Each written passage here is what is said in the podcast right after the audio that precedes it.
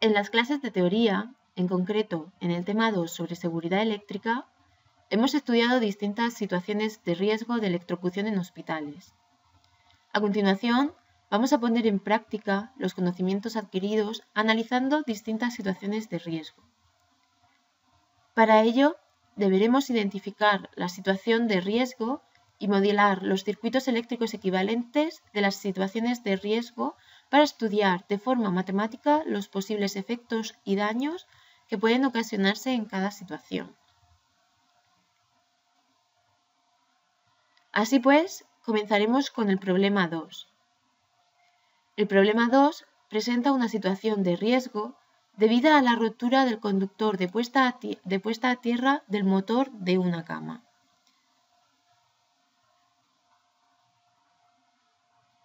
La situación es la siguiente. En la habitación de un hospital se encuentra un paciente con un marcapasos externo conectado a través de un catete en el corazón.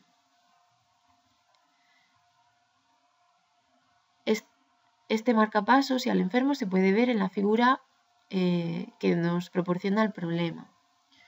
Podemos ver el paciente como el marcapasos está conectado al corazón del paciente a través de un catéter. Se ha producido un defecto de la conexión de puesta a tierra del motor de la cama. De repente, un asistente sanitario manipula el marcapasos a la vez que está en contacto con los raíles metálicos de la cama, como podemos ver en la figura. Al mismo tiempo, el paciente toca una parte metálica de la cama conectada a tierra.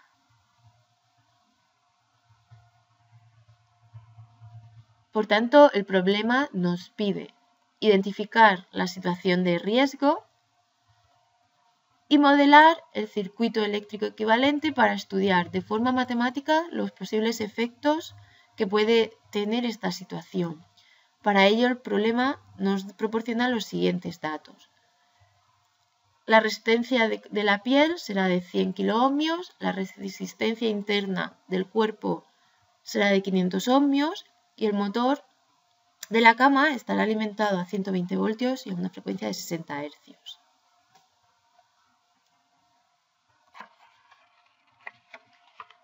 En primer lugar, vamos a analizar el camino que sigue la, corriente, que seguirá la corriente en la situación de estudio. La corriente partirá de la línea activa del punto de alimentación hacia el motor.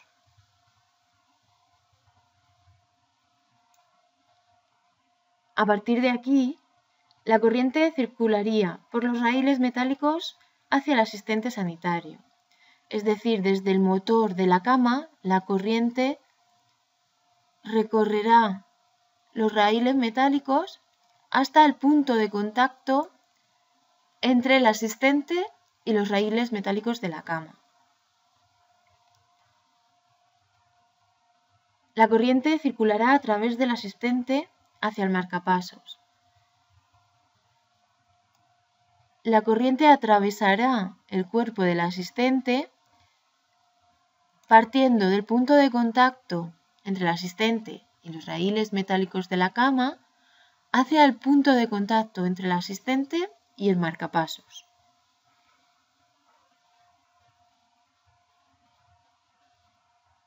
La corriente circulará a través del catéter hacia el paciente. Al entrar el, paciente en contacto con una parte metálica de la cama conectada a tierra, la corriente circulará por el propio paciente hacia el punto de contacto del paciente con la cama y dirigiéndose hacia tierra.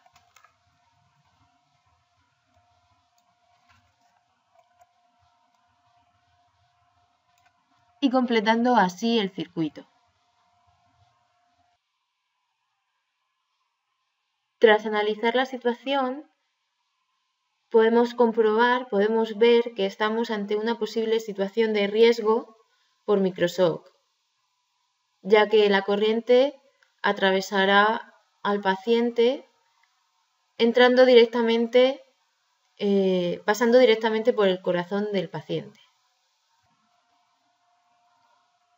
Una vez hemos estudiado cómo circulará, la corriente en nuestra situación de riesgo, partiendo de la línea activa del, punto de alimentación hacia el motor, atravesando al asistente y en, entrando al paciente a través del marcapasos que tiene conectado directamente al corazón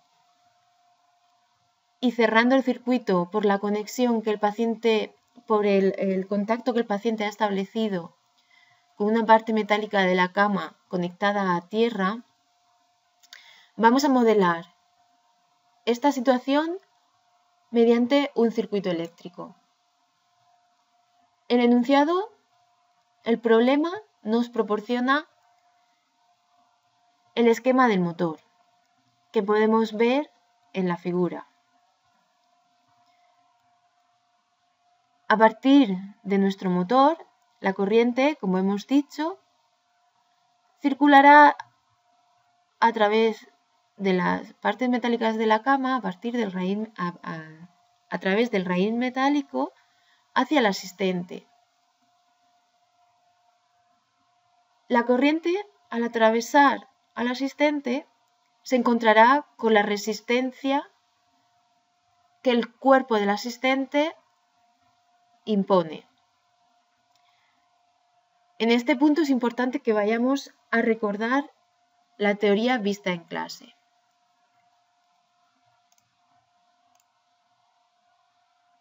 En clase vimos que la impedancia del cuerpo se comporta como la suma de tres impedancias en serie. La impedancia de la piel en la zona de entrada, en el punto de contacto de entrada de la corriente al cuerpo, la impedancia interna del cuerpo y la impedancia de la piel en la zona de salida. En la impedancia de la piel en el punto de contacto por el cual saldrá la corriente eh, del cuerpo de la persona. Así pues, el, cuerpo del asistente, la resistencia que, impone el asistente al paso de la corriente, la representaremos mediante tres resistencias en serie. La primera de ellas, la resistencia de la piel en el punto de entrada de la corriente al cuerpo, es decir, en el punto de contacto del asistente con los raíles metálicos de la cama, que como el, enunciado nos decía tenía un valor de 100 eh, kiloohmios. A continuación nos encontramos con la resistencia interna del cuerpo, que el enunciado nos dice que tiene un valor de 500 ohmios. Y por último, la tercera resistencia, que es la resistencia de la piel en el punto de salida, por donde sale la corriente, es decir, donde, eh, en el punto en el que el paciente entra en contacto con el marcapasos. A continuación, la corriente, como hemos dicho, circulará a través del catéter hacia el, hacia el paciente. Así pues, nos encontraremos con el cable que representa el catéter. Y a continuación, la corriente se enfrenta a la resistencia que impone el cuerpo del paciente. En este caso es importante ver que al, tener el paciente el catéter conectado o el marcapasos conectado directamente al corazón, hemos quitado una, una impedancia importante, que es la impedancia, la resistencia que se encuentra la corriente del punto de entrada. Hemos quitado esa resistencia y por tanto solamente en el caso del paciente nos enfrentamos, la corriente se enfrenta a la resistencia interna del cuerpo y a la resistencia de la piel en el punto de salida. En el punto de contacto del paciente con la parte metálica de la cama que está conectada a tierra. Después del paciente, como hemos dicho, representado por estas dos resistencias, como la suma de la resistencia interna y la resistencia de la piel en el punto de salida, a continuación ya la corriente se dirige a tierra.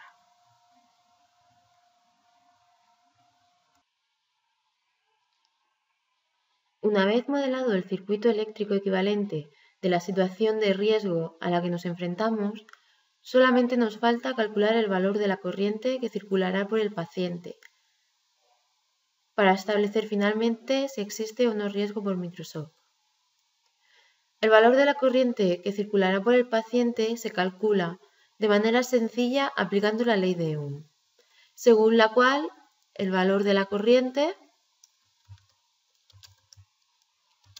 I será igual a la diferencia de potencial entre la línea activa que alimenta el motor y tierra, representado por V, partido de la impedancia del camino que sigue la corriente, que la representamos por Z.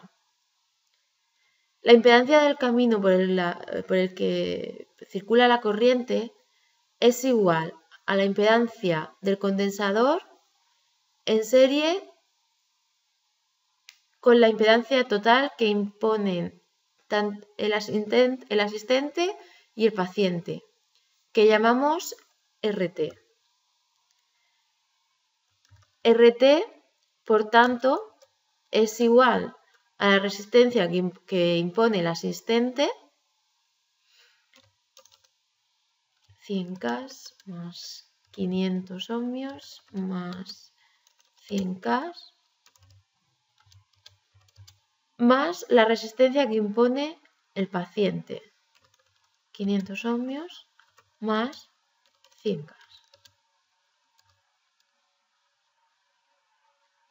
resultando un total de 301K.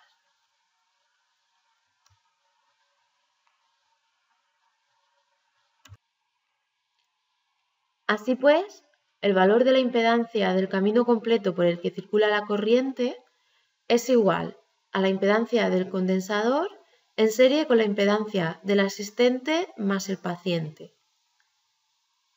Por tanto, Z es igual al módulo de la impedancia equivalente del circuito completo y tiene un valor final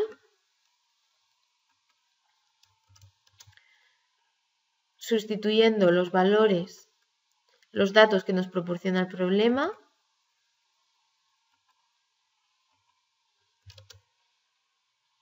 Z tiene un valor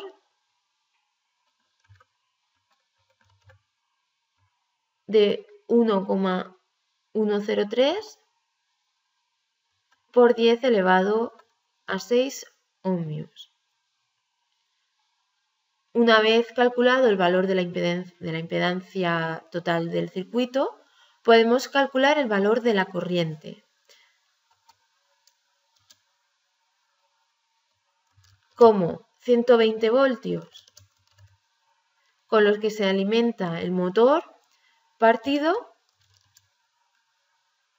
de la impedancia total calculada, lo cual nos da un valor de 100,8 microamperios.